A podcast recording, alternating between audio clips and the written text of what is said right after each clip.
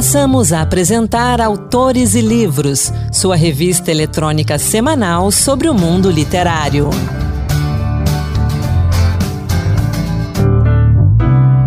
Olá, eu sou Ana Beatriz Santos e você ouve agora o Autores e Livros Dose Extra.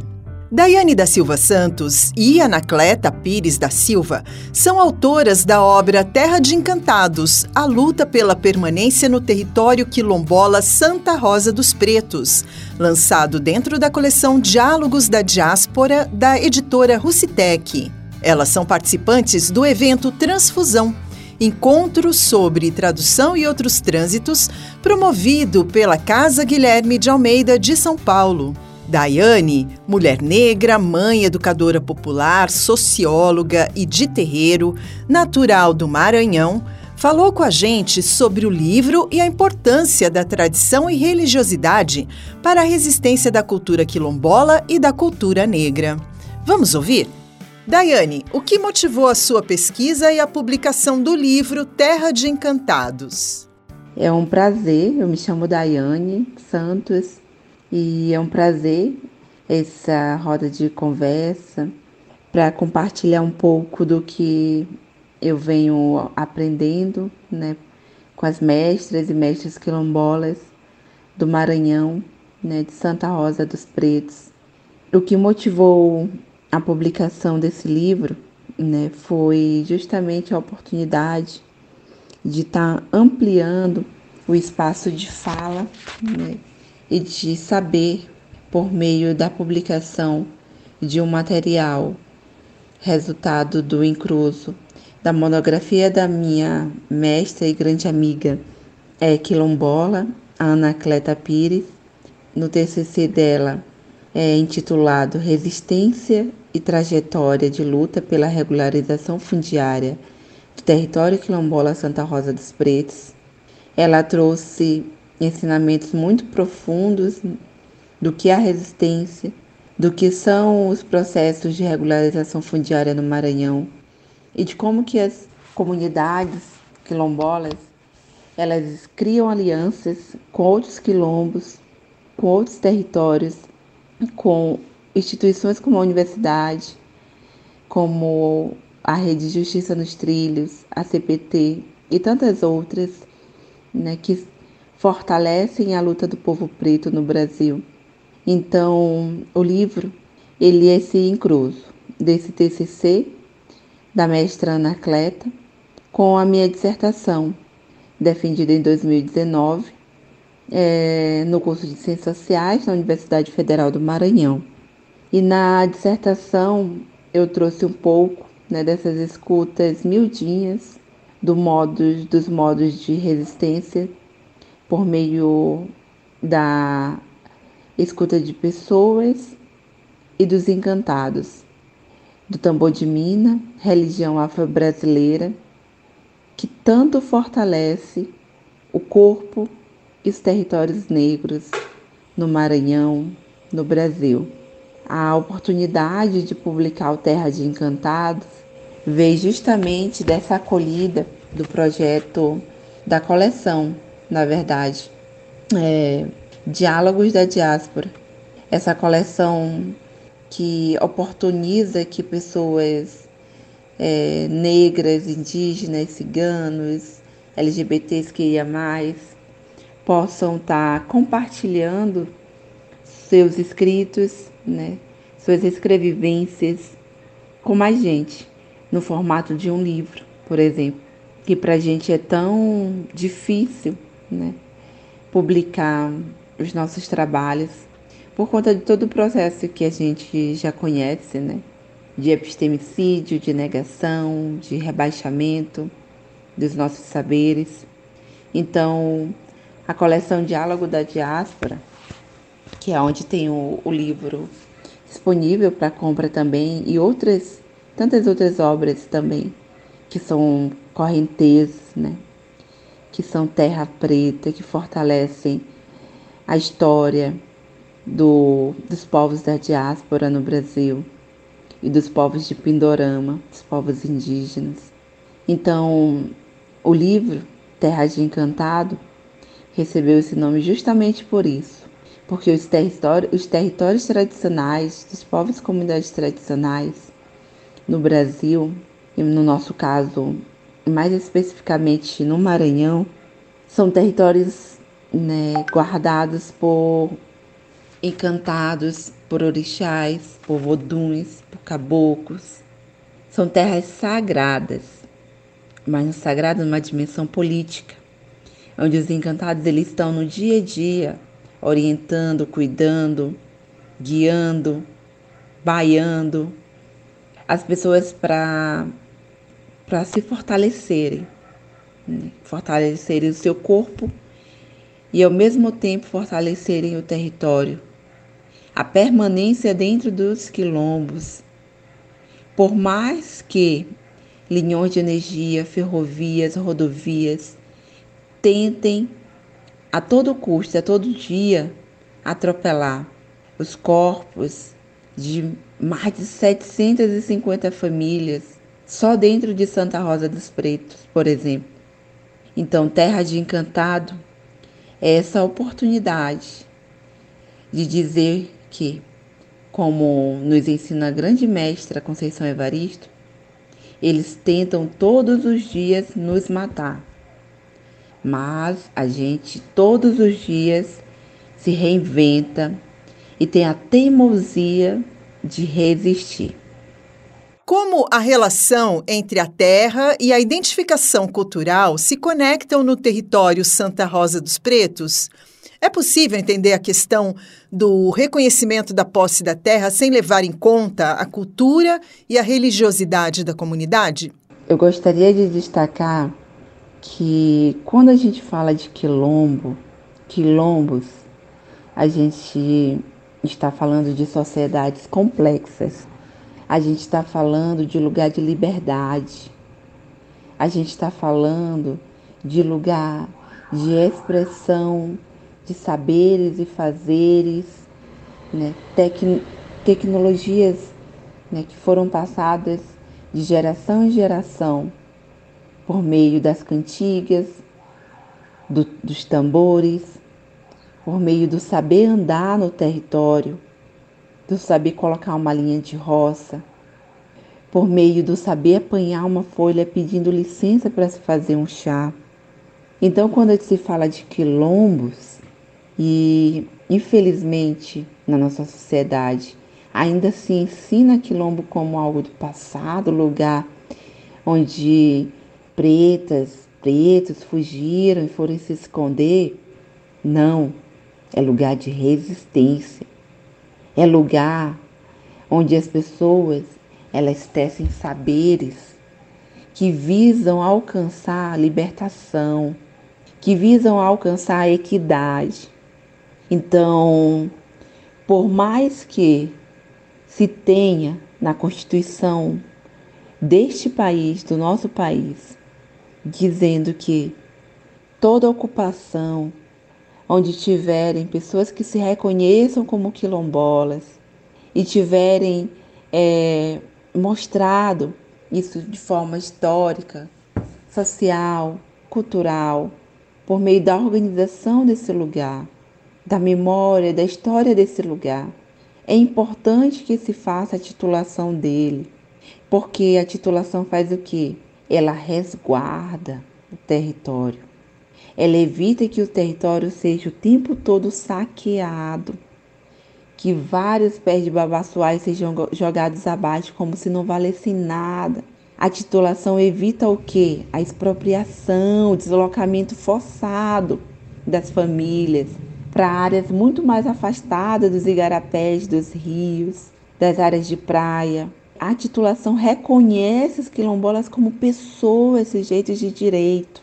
Então não dá para se pensar em quilombos sem levar em conta toda a identificação cultural que conectam essas pessoas com aquele chão daquela terra preta, daquela terra preta que qualquer coisa que você coloca nasce, germina.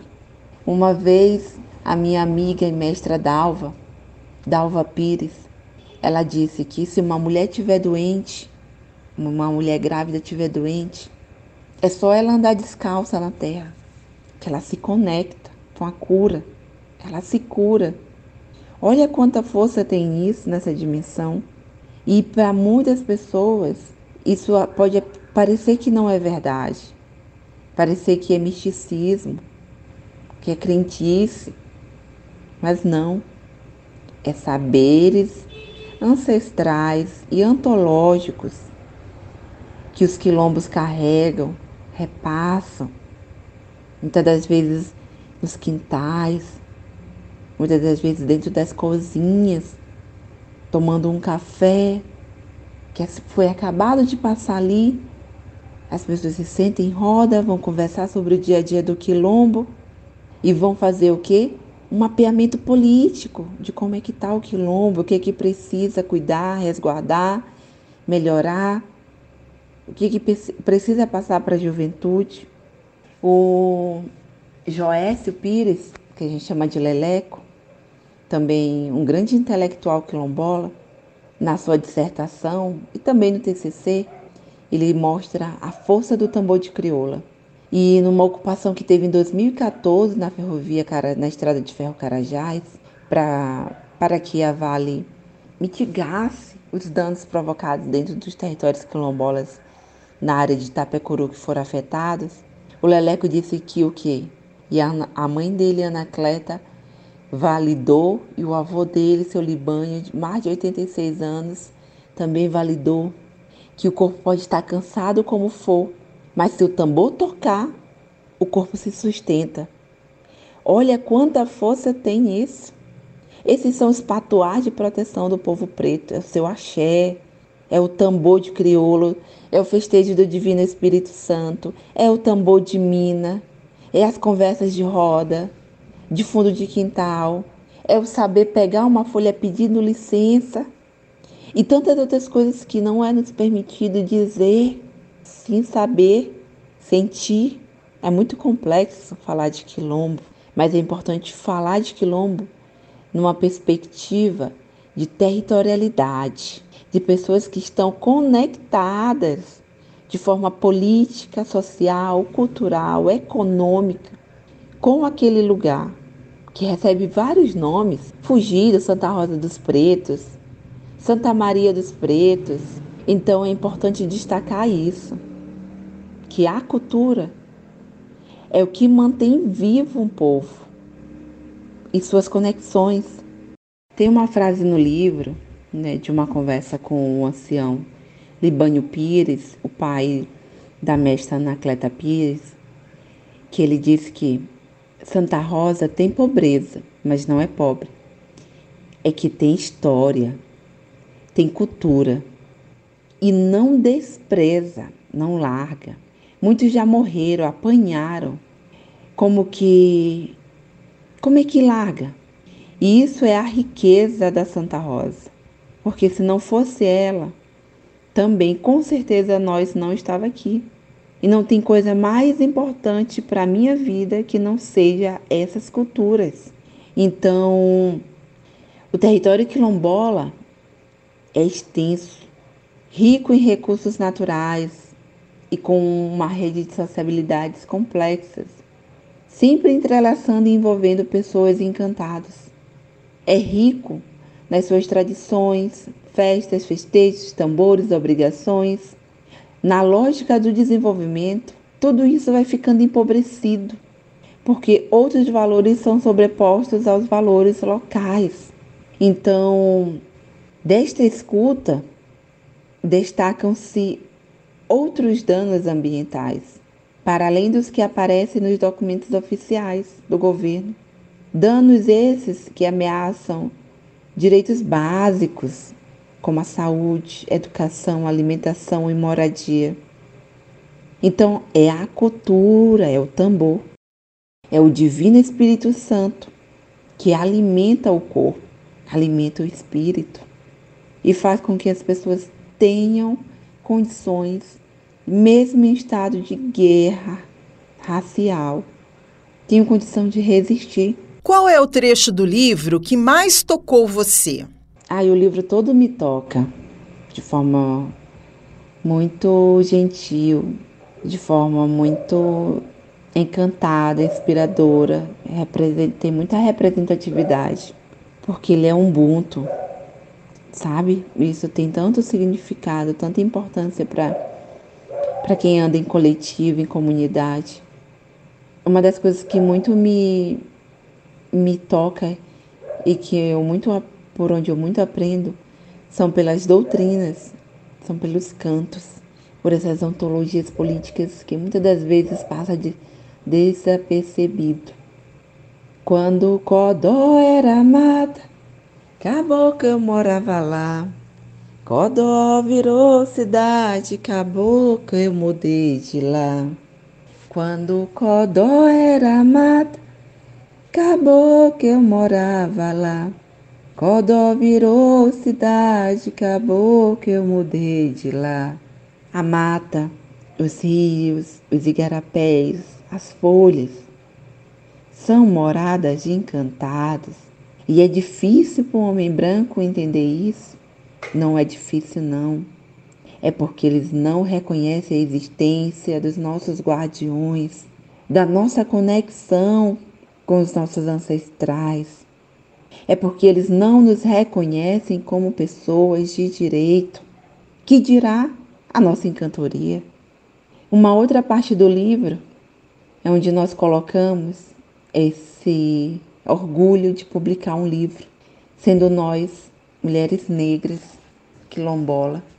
Nunca imaginamos publicar um livro, porque o Brasil, porque no Brasil, mulheres negras, periféricas e quilombolas ainda ocupam, por conta do racismo e sexismo, a base da pirâmide da produção intelectual, oficialmente reconhecida, ocupando os últimos lugares, mas isso não significa que não estamos escrevendo. Quando nos inscrevemos nos lugares mais adversos de poder, e isso a mestra Conceição Evaristo nos ensina de uma forma. Para Angela Davis, a mulher negra estadunidense, mulher negra estadunidense, filósofa, professora e ativista, quando uma mulher negra se movimenta, toda a estrutura da sociedade se move com ela. Então, meu irmão, estamos abrindo caminhos e ampliando esses caminhos para que mais pessoas como nós possam povoar tanto o mundo dos livros, quanto o mundo das universidades, quanto o mundo dos o mundo político, dos juristas, né, que não querem ainda titular não tenho desejo de titular quilombos. Então, acho que esses dois trechos me tocam de forma muito profunda, sabe? Porque é o nosso revide, é o nosso revide contra toda contra tanto mal, tanta dor que a gente ainda em pleno século 21, 2023, a gente ainda vem passando, nosso povo ainda vem passando. E qual capítulo ou trecho do livro que os leitores mais se identificam? Como é a receptividade do público? Eu vou responder essa questão a partir do próprio chão do quilombo. Olha, estamos falando de quilombo, certo? Quilombos. Então, estamos falando de giras, de rodas, de comunidade, de saberes, fazeres, trocas, de espaços de resistência. Estamos falando de sociedades, estamos falando de equidade.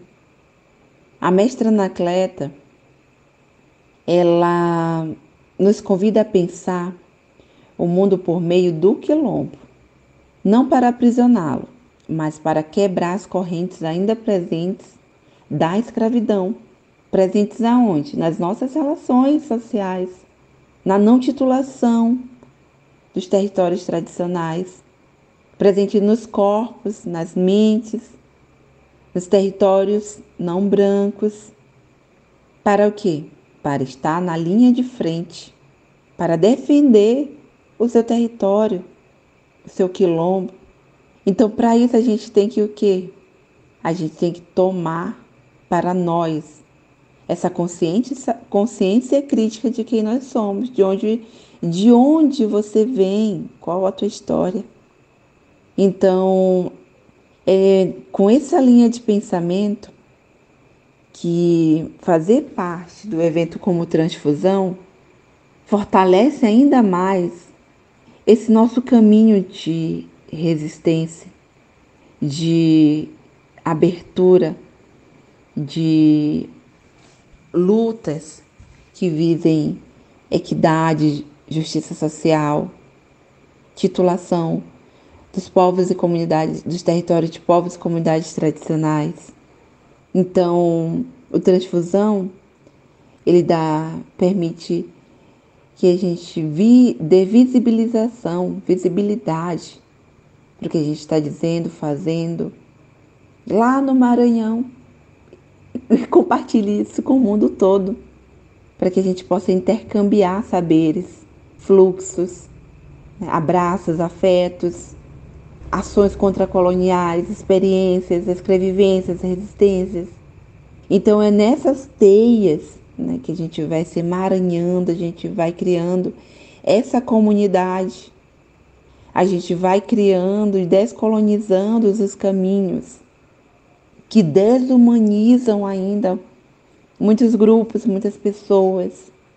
É nesse emaranhado, nesse intercâmbio de saberes, que a gente vai fortalecendo a luta dos povos e comunidades tradicionais, vai divulgando as violências locais, vai buscando formas, caminhos oficiais, jurídicos, sociais para combater essas violências locais.